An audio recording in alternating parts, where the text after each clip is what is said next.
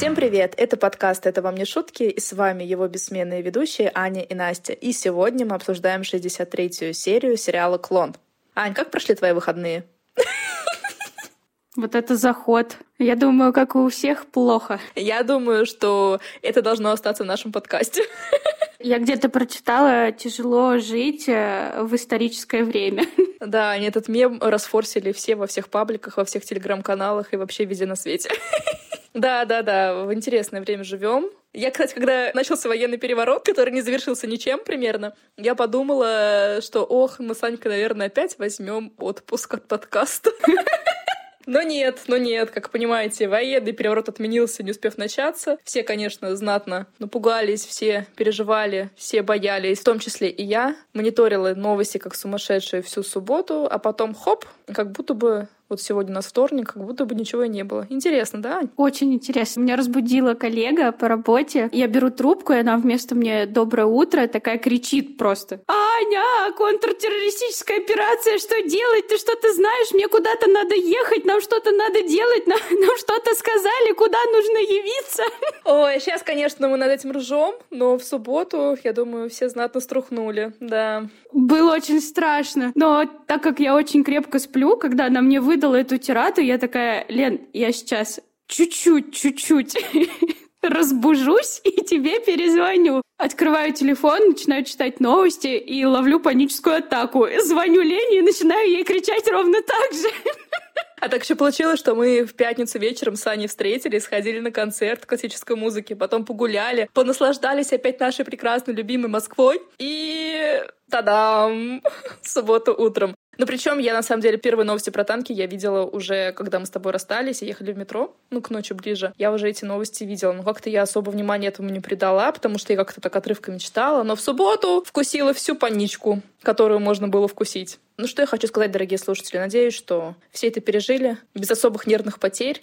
И пока что продолжаем жить дальше. Не знаем, конечно, сколько. Какая еще историческая дата стоит на нашем пути? Я вот уже три могу насчитать запросто, которые никогда в жизни не забуду. Ну, вот это, получается, третья, последняя. Хорошо, мы с тобой начали весело. Надеюсь, мы всех зарядили хорошим настроением. Я думаю, что мы можем с тобой приступать. Да, самое время, пока мы не сказали лишнего. Да, потому что уже страшно что-то сказать, страшно не сказать, страшно сказать, и вообще непонятно, что творится. Просто мы с Аней сидим среди огня и обсуждаем клон, как ни в чем не бывало. И начнем мы с дома Альбьери. Как помним в прошлой серии, ему позвонил никто иной, как Лео. И что было дальше?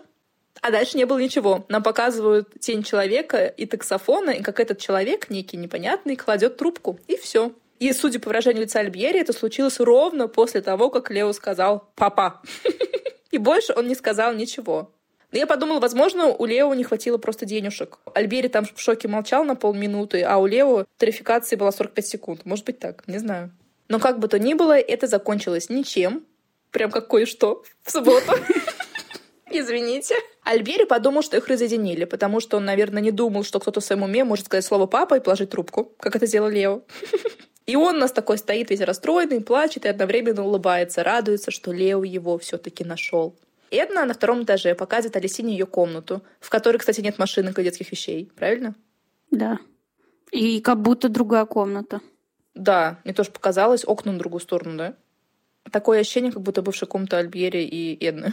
Не знаю. Ну как-то ладно, я особо, конечно, не вникала в план дома Альбьери, поэтому оставим. И это, значит, показывает эту комнату Алисине и говорит, чтобы она чувствовала себя как дома. И не может нарадоваться, что нашла свою родственницу, потому что она очень тосковала, потому что жила все эти годы долгие до того, как вышла замуж за Альбьери, без семьи, одна одинешенька и спрашивает Алисинью, почему она не позвонила раньше. Алисинья закономерно ей отвечает, что она боялась, потому что я знаю, что вы не общались с моей мамой. Может быть, вы ее уже даже не помните. А тут я такая сбоку припеку, непонятная дочка. Ну, Алисинья, конечно, все такая угодливая, все такая супер вежливая, говорит, что не стоит о ней беспокоиться, она будет ниже травы и тише воды, и сама себе позаботится, еще и об Эдне Сальбере позаботится. И добавляет, что как только выйдет на работу, сразу же снимет комнату и съедет. Все такая прям бедненькая, бедненькая сироточка. Но Эдна сказала, ни в коем случае этого не допустит, и Алисинья Алисиния должна жить здесь. Хотя в прошлой серии Эдна говорила Альбьере, что Алисиния поживет у них совсем недолго, пока не найдет работу и не снимет комнату себе. А тут уже, получается, она увидела Алисинию и пригласила жить ее к себе на ПМЖ. Она это согласовывала с мужем вообще. Он там для Лео хранит эту комнату, как зеницу ока. Мне кажется, если бы сейчас Лео явился на порог, Алисиния быстро бы полетела с лестницы в своясе. Да и одно он бы выгнал. Ну да, потому что Эда не должна его видеть. Женщины пошли вниз и застали Альбьери, который смотрел на трубку, гипнотизируя ее взглядом. Эдна отвела Алисиню на кухню, сказала не обращать внимания на Альбьери, он замечательно приветливый человек, просто он гений, и не от мира сего, но это ему позволительно, поскольку он гений. Алисиня взяла на себя все хлопоты по приготовлению чая и организации закусок и насильно усадила Эду на стул. Говорит, вы и так от меня одни хлопоты получили. Ну, прям замечательная родственница, всем на зависть. Очень навязчивая родственница. Нет, ну почему? Она тут такая вежливая, очень угодливая, возможно, слишком угодливая. Но Эдди, мне кажется, только это и надо. Она как будто бы дочку свою нашла, которой никогда не было. Мне кажется, она так это воспринимает. Ну, наверное, да, она прям расцвела. И Алисине настолько ее очаровала, что она ей целую комнату отдала навсегда. В гостиной звонит телефон. Альбери тут же кидается к трубке, но там всего лишь Кларисе. И она спрашивает Эдну. Он отдает трубку жене и говорит, чтобы она линию не занимала, потому что он ждет очень важного звонка. Пока Лео там еще монеточка соберет, наверное. Еще на 45 секунд. Из фонтана выловит. Да. Кларисе начинает болтать с Эдной, но тут на фоне мы слышим, как орет Ашкабар на сына, потому что сын Нанду надел его белую рубашку. Меня это смутило, потому что у них явно разная комплекция и разный размер. Ну, по ширине плеч они как будто одинаковые, но по длине рук э, совсем разные. Ну, может быть, она Ишкабару по запястье, а Нанду по бицепс. Нанду кричит на отца, что у тебя куча рубашек, зажал ты мне своему единственному сыну какую-то несчастную белую рубашечку. Но Ишкабар говорит, это все не то, это все рубашки не те, вот которая рубашка мне нужна, на то нет пуговицы. И тут уже в скандал вмешана вся семья, и мы напоминаем, что Кларисе еще висит на трубке телефона с Эдной. Твоя мать знает об этом уже целую неделю, но она даже не думает ее пришить. Ты представляешь? Я? Откуда мне знать, что на рубашке нет пуговицы? Эшкубар, ты слышишь, Эдна? У нас тут сумасшедший дом. Как будто я не работаю. Я не хожу по магазинам, я не готовлю. Я еще и виновата. Я тоже целый день в клинике. Я должен приходить домой и проверять, есть ли на моей рубашке пуговицы. Ты так считаешь? Ты сам должен пришивать пуговицы. В этом доме никто ничего не умеет. Никто и ничего. Ну что я могу сказать? Кларисе молодец, Ишкабар не молодец, и вообще он мне тут возмутил до глубины души. На месте Клариси я бы собрала все эти его рубашки и изрезала ножницами. Потому что Ишкабар здесь ведет себя просто как какая-то свинья. И тоже мне, знаешь, это мамкина корзинка, бытовой инвалид. Твоя рубашка ты пришивай. Твоя мать уже неделю знает про это, и ты тоже про это знаешь неделю. Взял бы и пришил уже. Как бы Кларис тоже работает ну, она начала ему выговаривать, что он обесценивает ее работу секретарем, а он говорит, нет, ни в коем случае не обесцениваю, но я-то ведь работаю с микроскопом, а это гораздо труднее, чем работать с секретарем. Не обесцениваю, но мне это очень нравится. Если ты так много работаешь, Ашкабар, тогда, наверное, ты должен нормально зарабатывать, и, пожалуйста, нанимай себе домработницу, которая будет штопать твои рубашки и носки. И Кларисе ему в ответ кричит, что ей еще труднее, потому что у нее два диплома высшего образования, а ей приходится сидеть секретарем и принимать звонки. Ну, тут мы видим внутреннюю боль Кларисе, потому что она, наверное, внутренне чувствует, что работа немножко не по ней. В итоге чем заканчивается ссору? Она выхватывает у него эту рубашку несчастную из рук, чуть ли, мне кажется, рукав не оторвала, лучше бы оторвала, кричит, что постирает ее, заштопает и перед работой погладит еще. И все твои проблемы будут решены, Шкабар. Ну, прям буквально плюет ему в лицо вот эту фразу и уходит в бешенстве. Бедный Нанду, кстати, тоже убежал. Да, они пока орали, он с таким лицом стоял. Я реально думала, он сейчас расплатится. Пока мы можем сделать вывод, что Кларисе не повезло с мужем. Да, и обстановка у них дом реально ненормальная. А Эшкабару, мне кажется, повезло женой. Она очень такая интересная Кларисе, такая забавная и приятная, в отличие от него. Ну, мы посмотрим, как все расставит судьба по местам. Точнее, сценариста. Возвращаемся к Альбьере. На следующий день он даже не пошел на работу от такого великого шока. Ну, на самом деле, он, конечно, там караулит телефон.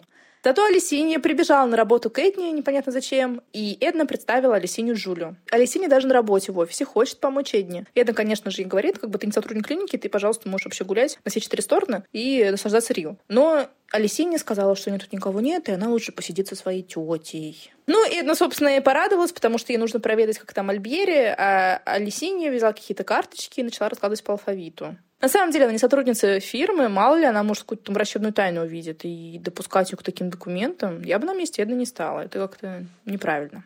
Эдна же звонит Альбере. Тот через всю комнату несется на всех парах. Но это всего лишь жена. Ну, я просто его проведала, и там ничего интересного не было в диалоге. А Альберия после разговора с женой представляет, что будет, когда вернется Лео, и об этом узнают Лукас и Леондас. И нам тут показывают миниатюру, как предполагаемый Лео заходит в комнату, где у нас сидят Лукас и отец Леонидас. Причем Лео копия Лукаса, только чуть помоложе, такой весь причесанный, хорошенький, такой аккуратненький. Немножко по спойлерам, но совсем не соотносится с образом реального Лео. Ожидание реальности. И вот мы не знаем, сколько еще раз за день Альбери подбегал к телефону, но явно очень много, пока наконец он не дождался. Позвонил Лео и сказал, «Папа, ты мне очень нужен». Альбери со слезами на глазах спрашивает, где он, он готов прямо сейчас приехать и его забрать. И Лео говорит, я не могу больше говорить, и бросает трубку. А ты что звонил тогда? Опять монеток не хватило. Почему нельзя было тогда вот за это время, пока у тебя были эти монетки, сказать свой адрес и все, приезжай? Или, может, он в каком-то наркопритоне? Или, может, он наркоторговец, скрывается? Я не понимаю, в чем проблема, Лео? В чем твои проблемы? Эльбери в расстроенных чувствах грызет ногти. Конец. А в Сан-Криштоване все продолжается вечеринка в баре Дон Журы, все еще танцуют погоды, и Двалдо, отпустив э, в свободное плавание Карлу, подкатил к Донне Наэми. Протянул ей руку, пригласил на танец, но она начала стесняться и сказала, что не умеет танцевать в паре. Но Эдвалдо у нас мужчина не промах, он ей сказал, мои руки заставят вас танцевать. И они пошли в пляс. И, кстати, как будто и неплохо танцевали. Что там танцевать-то? Там такой танец, просто топчешь на одном месте. Вот тебе и весь танец. И уж Наеми, наверное, с рождения живет в этом районе, а в баре Дона Жур, я уверена, постоянно эти вечеринки. Странно, что она не умеет танцевать в паре. Значит, Эдвалду произвел на нее впечатление. Ну, может, она тогда просто поскромничала? Новый мужчина на районе. А Карла в это время в гордом одиночестве танцует прямо перед самым столиком, где сидит Шанди. Танцует, естественно, повернувшись к нему спиной, и иногда зло зыркает в его сторону. А у Миру, в отличие от остальных, в голове только противостояние Шанди с Витором Белфором. И Миру говорит Шанди, что завтра пойдет договариваться с Витором. А я думала, что они уже договорились, нет? И я тоже так думала. Он просто так его боится уже десятую серию этого Витора Белфора, как будто бы бой уже точно будет, а он просто так боится.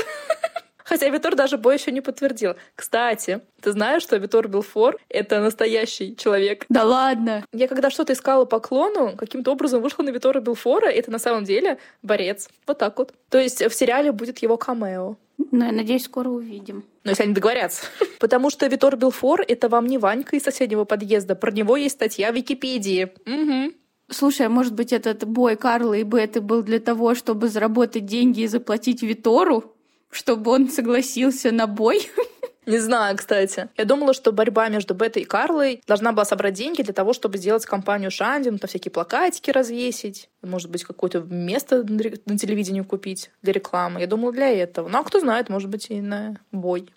Ну, посмотрим, посмотрим. Ну, а пока все танцуют, Дон Жура общается со своими подчиненными Саминьей и Базилио рассуждает про предстоящий бой, о котором еще никто не договорился, Шанди и Витора, и говорит, что Шанди обязательно всех уделает, потому что он пошел в меня.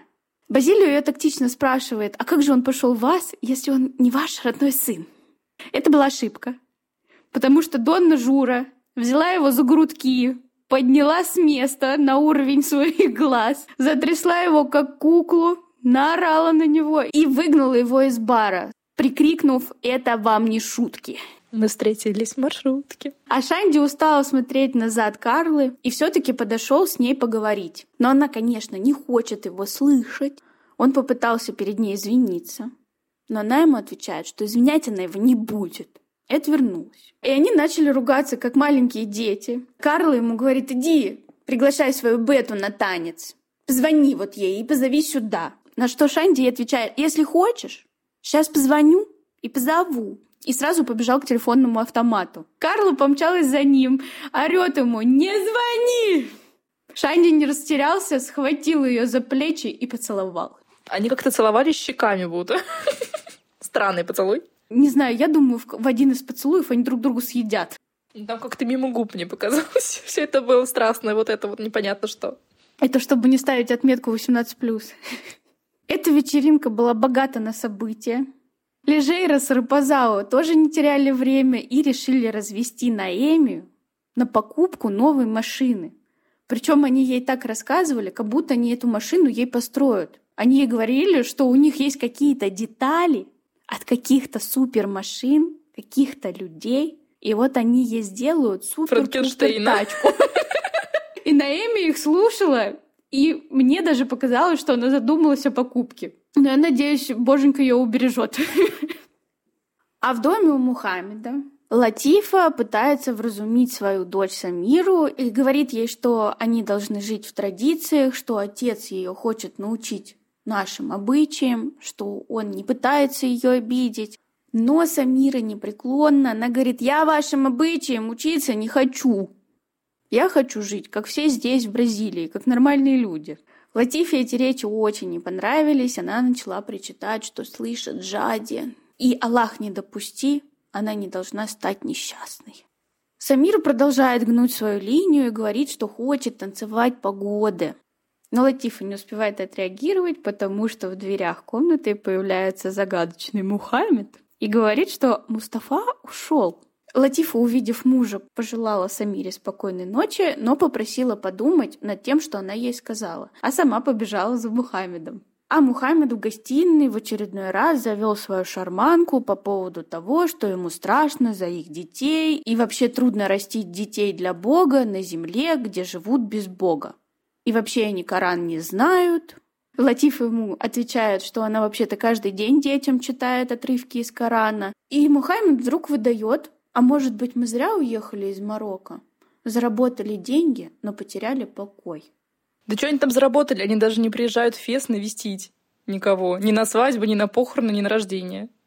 Я думаю, с таким же успехом Мухаммед мог переехать в Марокко и поступить на работу к Саиду. Или в каком-то партнерстве мог открыть какой-то магазин именно с Саидом. И, в общем, мне кажется, вариантов построить бизнес с Саидом вообще было миллион именно в Марокко. Может быть, не в Фейсе, может, в другом городе, может, там в Египте, в Каире. А он почему-то вот упер всю свою лампу Алладина в Рио. Они тут уже живут 20 лет, и они до сих пор удивляются каждый раз, когда выходят на улицу, что люди ходят в мини-юбках, в шортах и целуются. Ну, сколько можно? Если уж настолько тут вообще невозможно жить, уезжайте. В чем проблема-то? Но я думаю, что Мухаммеду тут на самом деле самому нравится очень жить. И он немножко лукавит. Или лицемерит, я бы даже сказала. Когда вот начинают такие все разговоры свои вести. Латифа говорит Мухаммеду, что нужно больше развлекать детей, гулять с ними, ходить в кинотеатры, на выставки. И вообще нужно делать все, чтобы они не скучали и на улице не тусили. Мухаммед задумался и согласился. На следующий день Самира с Латифой пошли в торговый центр, и Латифа показывает дочери очередные платки. Та отмахивается и показывает на манекен.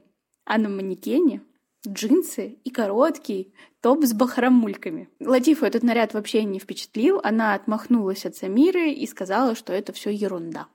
На сей ноте мы покидаем Сан-Криштован и перемещаемся в дом Ивети, где Деуза пересматривает детские фотографии Лео. То есть, получается, детские фотографии она с собой взяла в целом альбоме, а ни одной взрослой фотографии у нее нет. То есть он ей нравится только ребенком.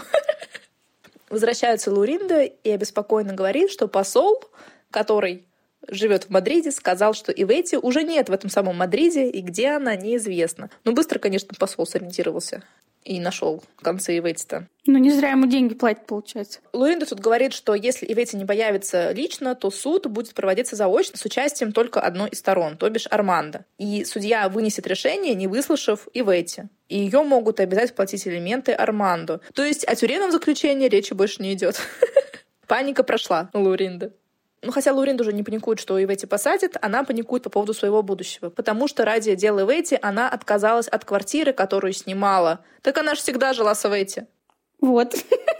Она же не просто у нее ночевала какие-то там ночи в девишнике, она именно с ней жила, правильно? У нее была своя комната, она постоянно там ходила на ночнушках, еще 20 лет назад. Ну, я тоже так поняла, что они давно живут втроем. Ну, сначала вдвоем с Эвейти, потом там еще Норма была, кстати, помнишь? Ну, Норма ночевать оставалась. Потом, получается, да, присоединился еще Деуза и с маленьким Лео на раскладушку. А тут, оказывается, еще какая-то квартира была, от которой отказалась Лауринда. Ну, оставим пока что девушек. Нам показывают опять аэропорт Рио. И из него выходит она. И в эти еще краше, чем была, пиджаки в брючном костюме. А под пиджаком у нее такой топ-корсет, который сейчас такие модные. Но и в эти, в общем, как обычно, звезда. Еще краше, еще моложе, чем 20 лет назад. На такси подъезжает к магазину, Лоринда видит ее через окно и счастливо просто до небес, вбегает к подруге, они целуются, обнимаются и заходят домой. И в эти по всем очень соскучилась, девушки просто восхищены внешностью и в эти, и тоже заметили, как и я, что она стала выглядеть еще лучше, чем раньше. Время идет для тех, кто не заботится о себе. А надо мной время не властно. Ни за что. Узнаю Иветти. Когда я вам расскажу, какое у меня было приключение, вы не поверите. Видно что-то хорошее. Я видела чудесные места, у меня были превосходные мужчины. И это еще не все. Нет? Нет. Я, наконец, нашла свое истинное призвание. И что же, Иветти? Праздники. Вот мое призвание. Я промоутер. Что это? Я рождена устраивать приемы, праздники, делать людей счастливыми. Ты там этим занималась? Мне нужно вам все рассказать. Но я только приехала. Я только что приехала. Давайте откроем чемоданы. Я привезла столько подарков. Странная профессия промоутер. Мне кажется, для русскоязычного человека это больше про людей, которые листовки раздают. Да. Наверное, сейчас бы ее назвали ивент-менеджер или что-то такое. Хотя вот я сейчас погуглила, есть такое понятие клубный промоутер, который занимается организацией и проведением как раз вечеринок, всяких мероприятий. Ну ладно, хорошо. И видите, у нас промоутер. Магазин ее больше не интересует, я так понимаю. Он так и останется под ответственностью Луринды. Что-то мне подсказывает. А Ивейти у нас рождена для того, чтобы творить праздники. Из аудио я так понимаю, что замуж она не выходила, и либо она выходила, и у нее параллельно было много мужчин. Я что-то немножко не уловила. Я услышала, что у нее были мужчины. Видимо, в каждом городе по мужчине. То, в общем, Ивети у нас молодец. Ивети, как обычно, она яркая, интересная женщина, которая нашла свое призвание и светится от счастья. И мы все за нее очень рады. Зачем вернулась тогда в Ригу, кстати говоря? Решила осесть? Дом всегда тянет. Я ее понимаю. Они проходят в комнату, и я насчитала как минимум четыре красных чемодана. Ты не посчитала, сколько их было? Ну, возможно, их было пять, потому что пару штук было поменьше. И Ветти приехала не только с впечатлениями, а еще и с кучей-кучей вещей. И чемодан, ты видишь, какие все красные, все одинаковые, из одной коллекции. Какого цвета у тебя чемодан, Ань? Фиолетовый. А у меня серый. Такой интересный, редкий цвет. Но на нем, правда, есть красный платочек повязанный, чтобы не перепутать его среди других тысяч чемоданов в аэропорту. Затертый, истлевший. Мне кажется, я его даже отвязать уже не смогу за столько лет. И Ветти спрашивает подружек, как дела, все ли хорошо. Луринда помялась, отвечает и да, и нет. И Ветти смотрит на нее говорит, вот, в магазине все хорошо, я вижу, дома тоже все хорошо. В чем же дело? И Луринда ей заявляет, что на тебя подали в суд. И Ветти в шоке и начинает поносить Арманду, на чем свет стоит. Луринда говорит, что нужно поторопиться, иначе придется платить ему алименты. Но с Ивети такой номер не пройдет. Послушайте, если я открою кошелек и дам хоть одну монетку какому-либо мужчине, и вы это увидите, надевайте на меня смирительную рубашку и в психушку. Я сошла с ума. Настя, а ты давала деньги мужчинам? Своим? Каким-нибудь. Нет, не припомню. А у меня был мужчина, который пытался за мной ухаживать, но активно брал в долг. На тебя же? На семью свою. На семью? Что? И такие бывают. Ты не подала в суд у него за моральный ущерб? А надо было, как и Ивейти советует. Потому что Ивейти решила подать в суд на Армандо за моральный ущерб. По-моему, подобная была история с Леончиком. Не помню, в чем был замес. Короче, Ивейти там точно была виновата. Но она в итоге выставила Леонида с виноватым и сказала, что все у него засудит, отсудит и что-то такое. А это уже было или будет? Это было, было, было такое. В начале сериала, мне кажется, тоже что-то связано с магазином, не с магазином, не помню точно. Ну, в общем, Ивейти со всех хочет поиметь за моральный ущерб. Молодец. Все правильно. А зачем еще нужны мужчины? Чтобы судиться с ними. А Леонидас в это время в ресторане со своей девушкой Семирой на свидании. И рассказывает он ей не о чем-нибудь там, а о самой Иветте. Говорит, что давно ее не видел, и вот именно с этой женщиной он в первый раз после смерти жены подумал о женитьбе. Семир у него спрашивает, и почему же не женился? На что Леондас ей ответил, мы слишком были разные. Это отличный разговор для свидания. Ну, на нужный лад прям настраивает. Учитывая, что дальше последует. Семира продолжает интересоваться этой женщиной и спрашивает, а была ли она твоего круга? И Леонидас ей немного уклончиво отвечает, скажем, да. Она занимается предметами искусства и старинными вещами. Семира у него спрашивает, она антиквар? Да, антиквар. Можно и так сказать. Да, подобрала же Леонидаса. Семира тоже решает поделиться своим прошлым и рассказывает, что у нее был когда-то театровед, но с ним было неспокойно. Не та среда, как-то было неуютно, а вот с тобой мне хорошо. Берет его за руку и спрашивает, а ты что чувствуешь?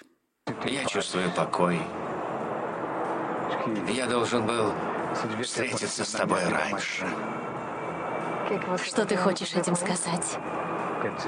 Что если нам так хорошо вместе, почему бы нам не пожениться?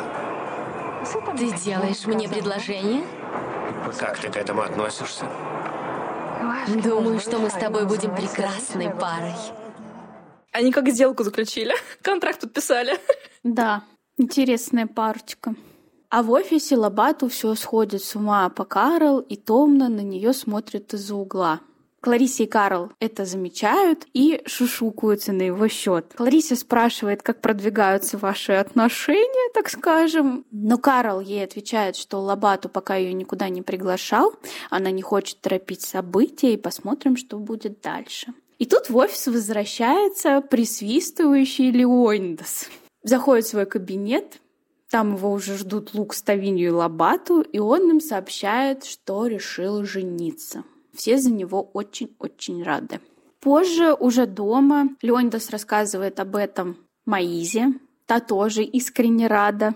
Это все слышит Дава, а ей это вот сильно не понравилось. Она смотрит на Леонидаса и на Маизу, как на врагов народа. Как Леонидас посмел найти свое семейное счастье? Это дом не для счастья, это дом для страданий. Так откуда она знает, может, он с Семирой страдать будет? Как Лукас плакать на балконе. И вспоминать в эти. Как Эвети ездила на велосипеде в Марокко. Нам это постоянно, помнишь, показывали. Перестали, кстати. Ну подожди, подожди. Скоро вернутся эти флешбеки. Маиза же, в отличие от Далвы, очень одобряет Семиру и говорит, что она идеально подойдет Леондасу и хочет организовать праздник. Но непонятно, в честь свадьбы или в честь помолвки, или это будет уже помолвка. Свадьба вместе, я тоже не поняла. Потому что почему Маиз должна это организовывать? Потому что Леондас ей сказал, тебе нравится этим заниматься. Тебе лишь бы организовать праздник. Еще один промоутер пропадает. Так а может Семире тоже нравится этим заниматься? Я так понимаю, Семира с Маизой даже не общались. Тут какая-то непонятная Маиза, невестка Леондаса, будет организовывать ее свадьбу. Да Семира, мне кажется, даже и не знает про то, что Леонидас собрался организовывать какой-то праздник. Но это мы посмотрим потом. А Далва начала беспалевно обрабатывать Леонидаса. Сеньор Леонидас, эта женщина будет жить здесь, с нами? Конечно. А почему бы вам не жениться по-современному, когда люди живут отдельно? Но для того, чтобы жить отдельно, не надо жениться. Просто жить и все. Это было бы лучше для вас. В вашем возрасте уже свои привычки. Вряд ли вы приспособитесь к привычкам другого человека. Все будет хорошо, Далва, хорошо. Ладно. Только предупредите ее, чтобы она не появлялась на кухне. Я не буду читать ее книжки с рецептами, которые она сует. Не буду. Я вас предупредила. Когда вы собираетесь жениться? Назначили на конец месяца. Зачем еще ждать? Ведь ничто не мешает нам пожениться, Далва. Ты, Леонида, старый пень, со своими привычками, сиди в своем дупле, не отсвечивай. Да, исход разговора Далве очень не понравилось. Она злая убежала. А Леонидас посмеялся ей вслед. Позже Маиза с Леонидасом обсуждают, сколько будет гостей на этом празднике. Леонидас не знает сколько, но точно знает, что там должен быть лобату. И говорит, что не знает, сколько будет людей от Семиры. Далве такой ответ не понравился. Она начала на него кричать, что вообще нет никакой ясности, времени нет, сколько народу непонятно. И вообще ни о чем ее не предупредили, безобразие неорганизованное, и ушла. Чем очень сильно рассмешила Маизу с Леонидасом. Но пока немного отвлечемся на семейную читу Лидиана Ставинью, которые прогуливаются по торговому центру, и им навстречу идет девушка. Эта девушка обратила внимание на Тавинью, обернулась на него. Льдиана это, естественно, заметила и устроила допрос, знает ли ее Тавинью, кто она вообще такая. Но Тавинью ей отвечает, что он вообще первый раз в жизни ее видел. Но если ты заставишь на нее еще раз посмотреть, завтра ее увижу и обязательно поздороваюсь. Тавинью сразу понял, что эта шутка Лидиана не зашла, и сказал ей, что это была шутка. И тут навстречу им идет какой-то парень, и Лидиана решила применить свой фирменный прием с закатыванием глаз в кучу. Парень на нее, естественно, обернулся от шока. Таинию это заметил и зло посмотрел парню вслед. А Лидиана хитро сказала, что вот никакой совести у людей нет, опять пялится. Они обнялись и счастливые пошли по магазинам. Это сколько раз за семейную жизнь она так закатывает, выкатывает и обратно откатывает глаза. Так реально можно окосеть однажды. И, кстати, мне показалось, что это был тот же парень, которого они встретили на пробежке. Я вот почти на сто процентов уверена, на 98, что это он же. Теперь тебе придется делать э, коллаж. Нет, ну мне лень. Поверьте мне на слово. Мы требуем доказательств. Ну и давненько мы ничего не слышали от Лукаса и Жади. Лукас на пляже общается со своей дочерью и философствует. Я привожу сейчас дословную цитату. «Говорят, что все, что произносит человек, никуда не исчезает. Голос человека идет как радиоволна по всей Вселенной. Из этого я могу сделать вывод, что Лукас не ходил в школу и не посещал уроки физики. Это какая-то альтернативная физика эзотерическая. И мне показалось, что в этой фразе не очень много смысла. Но это, наверное, на этом же месте как раз Жади сидел, я так понимаю. Потому что, естественно, он тут же начал вспоминать диалоги с Жади. И Жади в это же время в Марокко в старых добрых развалинах сидит и вспоминает диалоги с Лукасом. Но мы давно их не слышали, и давайте освежим в памяти. Все-таки 20 лет прошло. Жади, ты никогда меня не потеряешь. Никогда. Лукаса, которого знаешь ты, не узнает ни одна женщина.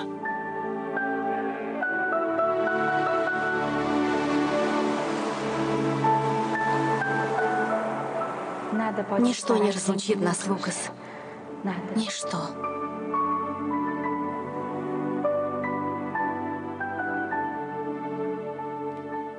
Я люблю тебя. Люблю. И все это происходило под блеяние овец. Ну, как обычно, конечно же. Где жади, там и овцы. Я не понимаю, как они так помнят дословно все эти диалоги. Они где-то записали и перечитывают или что? Потому что за это время память должна была уже сто раз все диалоги переделать. Ань, вот ты помнишь, что тебе твой муж сказал, не знаю, два года назад? Нет, конечно. А вчера? Я его не видела вчера. У меня алиби. А когда он тебе признался в любви, ты помнишь, что он тебе сказал? Просто я люблю тебя. Он не говорил тебе, Ань, Стас, которого знаешь ты, не узнает никакая женщина. Нет, не говорил такого? Не было такого. Не умань фантазия. Не, он мне, кстати, говорил, что меня больше никто не интересует. Да это ты запомнила, да? Прям так говорил или как-то по-другому? Ну, как бы то ни было, это одно предложение. А они помнят целые диалоги, и учитывая, что они постоянно вспоминают разные диалоги, которые происходили на протяжении вот этих вот недель, что они общались 20 лет назад, и они вот какие-то кусочки дословно вспоминают. Мне кажется, за это время, вот что они не виделись, уже можно лицо человека забыть, учитывая, что как бы у Жади нет фотографий Лукуса, скорее всего, потому что газетные вырезки с ним тогда еще Жади сожгла. У Лукаса, правда, есть фотография Жади, помнишь? Да в шкатулочке. А интересно, Маиза их не порвала? Они же тогда с Далвой нашли их. Ну, как бы то ни было, нам еще ни разу не показывали, чтобы Лукас на них смотрел. Они просто там лежали и все. У тебя просто нет сердца, и ты никогда по-настоящему так сильно не любила Настя. Наверное. Да, я согласна. Сухарь тут сидит. Ну, это то же самое, как вспомнить свою первую любовь, блин, с 10 класса и в 40 лет вспоминать, что он там тебе говорил в подъезде. А мне мои первые любови такими смешными кажутся. И странно, что они друг другу не кажутся смешными. Они же тогда недалеко ушли от 10 класса. Нам вот кажутся смешными. А они там, я не знаю, о чем думают вообще. И диалоги уже плесенью покрылись, а они их все вспоминают, вспоминают. И Жади, причем в это время в развалинах сидела не одна, там где-то по ним бегала Хадижа. Она к ней прибежала и спрашивает, почему Жади так любит это место. И Жади говорит, что вспоминает тут свою молодость. Часто приходила и была здесь очень счастлива. И Хадижу ничего не смутило. Почему мать была так счастлива в каких-то руинах с овцами? Что тут такого происходило, что она вот именно на этом месте была очень счастлива? Мне казалось, что Жади почти все время в этих руинах тут плакала. Кстати, да, то ждала Луксы, он не приходил, она рыдала, то просто рыдала, то там то с дочерью пряталась, чтобы, да, чтобы убежать с ней потом не знаю куда. Короче, Жади странная женщина. Но Хадижа, правда, внимания не обратила, потому что ее больше беспокоит ее тетя. Она спрашивает мать, почему Назира дома плачет, и дядя Абдул запретил ей выходить из дома. Но Жади еще не слышала про такие новости. А что происходит дома, собственно? А дома Абдул орет на Назиру, что она разрядилась, как адалиска, как падшая женщина, так же нельзя. То, что она совершила грех намного больше, чем грех ее невестки. Назира плачет, что все повесили на нее, что этих адалиск покрыли золотом, а эти братья Ироды не купят ей даже браслетика, плачет, что ей вечно жертвуют как барашкам, нагрузили как верблюда, все свалили на ее хрупкие плечи. А если ты хотела стать женой Али, то знай, что теперь ты потеряла всякую надежду на это. Потеряла! За что мне все это? Мужчина в браке всегда ищет одного покоя. А ты там устроила скандал почище дури. Они несправедливы ко мне. Если бы этим занимался я, было бы лучше. Я бы поговорил с Али, все сделал как надо. Но ты захотела быть современной. За что такая печальная судьба? Когда все следовали обычаям, женщины не ходили одни. И всех хватало мужей. А сейчас вот так. Так что ж ты не поговорил с Али за эти 20 лет? Вот. Ты вообще ни с кем не поговорил. Очевидно, что Назир уж давным-давно на стенку лезет, так сильно ей нужен муж. Она уж даже согласна быть второй, третьей, четвертой женой. Только, пожалуйста, кто-нибудь возьмите. И она про это постоянно говорит своим братьям и своему дяде. Постоянно. Она уже, вон, видишь ли, у калитки стоит с каким-то бразильцем, не знаю, сколько лет. Она вот перед Али тут вся ходит, покорная вешается ему на шею. И ее постоянно упрекают за это. Но нет, проблема не в ней, проблема в вас. То, что вы не можете свою прекрасную сестру куда-то пристроить. Бесит меня эти мужики.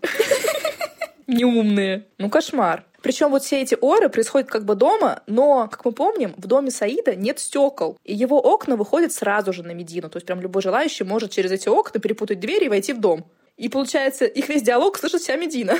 А я, когда первый раз смотрела эту серию, подумала, что они на улице. И я думаю, ничего себе, они не стесняются так на улице себя вести. А сегодня, когда еще раз пересматривала, такая, а, это дома. Да, там потому что такой угол съемки, что нам сначала на переднем плане показывают мужчину, там он что-то делает. Как бы на втором плане они стоят. И как будто бы, да, на улице дело происходит. Но нет, это в доме происходит, просто у них нет окон, ни дверей. И вот получается, Абдул сам позорит свой дом, потому что орет на всю Медину, чтобы все знали, что Назира себя вот так недостойно ведет. Молодец. Жади пошла не домой, Жади пошла к Али. И он ей говорит, что Аллах пришел на помощь, и горячая кровь Назира в ней заговорила, и она наконец-то показала свое истинное лицо. И Жади сказала, что Назира давно в него влюблена. Он скромно ответил, что понимает, ведь все его жены довольны своим мужем. Да? Так ли они довольны, Али? Точно все. Но Алит почему-то очень недоволен всеми своими женами. Один он такой хороший, в белом пальто стоит. Это они истерички. Их прерывает Саид. Он пришел просить бизнес-совета у Али. Али ему говорит, как раз с тобой я тоже хочу поговорить, и отправляет Жади на кухню. Али спрашивает Саида, почему он собирается рискнуть своим счастьем, вот теперь, когда у них все хорошо с Жади, все налажено. Саид спрашивает, а почему вы интересуетесь? Думаете, она не забыла бразильца? Никто не забывает пережитого. Саид, люди успокаиваются, но это другое. И если человек не вспоминает о чем-то плохом, пусть не вспоминает. Зачем тебе проверять, выражать прошлое, Саид? Дядя, это гордость, Саид, а гордость – плохой советчик. Вы не поняли. Я все понял, я понял. Ты хочешь ответить. Столько лет спустя ты хочешь ответить на вызов, который тебе бросили. Вы все были очень молоды. А когда люди слишком молоды, они не думают, они подчиняются импульсам, не слушаются голоса разума. Может быть, вы и правы, дядя. Но мне нужно это доказательство. Мой брак никогда не станет счастливым, пока я не поверю, что она только со мной. Спасибо. Саид, Саид, если тебе удалось убежать от льва, не охоться на него. Ладно. Но Саид твердо намерен разрушить свой брак своими же руками. Поздравляем его с этим. Али позвал его пить чай, и Саид, похоже, забыл, зачем сам пришел, потому что никакого бизнес-совета он у него не спросил. И Али потом еще добавил, что то, что в ней заснуло, может проснуться, и в этом будешь виноват ты. И вот здесь я дядю Али поддерживаю. Не буди лихо, пока спит тихо. Но Саид не знает наших русских пословиц. И вот поэтому все пошло не так. А на кухне у нас опять танцы. Никто ничего не готовит, работа вся стала. И в центре внимания, конечно, Хадижа. Зурайда говорит, что Хадижа похожа на Жади, но Жади отвечает, что только в танце. Потом Зурайда передумала и говорит, что Хадижа похожа на Самиру. В каком месте они похожи? И Зурайда разве видела вообще Самиру в взрослом возрасте? Ну, может, они фотографии присылают? Не знаю, потому что, мне кажется, если бы она знала ее вживую, она бы так точно не сказала. На кухню пришел как раз Али и опять начал зажигать с Хадижей. И Саид пока еще остался в доме Али, может, потом они все-таки поговорили про какой-то бизнес, нам просто уже не показали. А Жади с Хадижей одни пошли домой. И на пути им попадается платок, Хадижа сразу же в него уперлась. Жади говорит, у тебя этих платков уже сто штук. Но Хадижа отвечает, что этот вышит золотом, а она обожает золото. Это цитата, естественно, как вы поняли. И на этом эта серия подходит к концу. Но в следующей серии семья Саида таки приедет в Рио, Назире неожиданно улыбнется удача, а Мухаммед выведет семью на пляж. Не переключайтесь, подписывайтесь на всякие там каналы. Не на всякие, а на один конкретный. Наш телеграм-канал. Это вам не шутки. Все ссылочки найдете в описании. Желаем вам хорошей недели, хороших выходных, без потрясений. Велокардин держим при себе. И до скорых встреч. Пока-пока. Ты так быстро тртыришь. Да, блин. Непонятно, да? Нет, все понятно, но прям быстро, как будто на скорости. На скорости 2 будет, на скорости 4. И поэтому подкаст быстро заканчивается, понимаешь, потому что медленнее говорить. Я, Настя, я стараюсь за двоих. Быстро тараторю, да? Ну, быстро говорила, да, прям. Даже потом, после что ты не сказала. А ну потом получше, но... А я разборчиво говорю хотя бы. Да, ты раз... А может, это я тебя понимаю. Может, ты меня просто понимаешь, да. Проблему в этом. Ай, Ой, а сейчас будет мистер Ли, как его ленивец. Зиночка. Дорогая.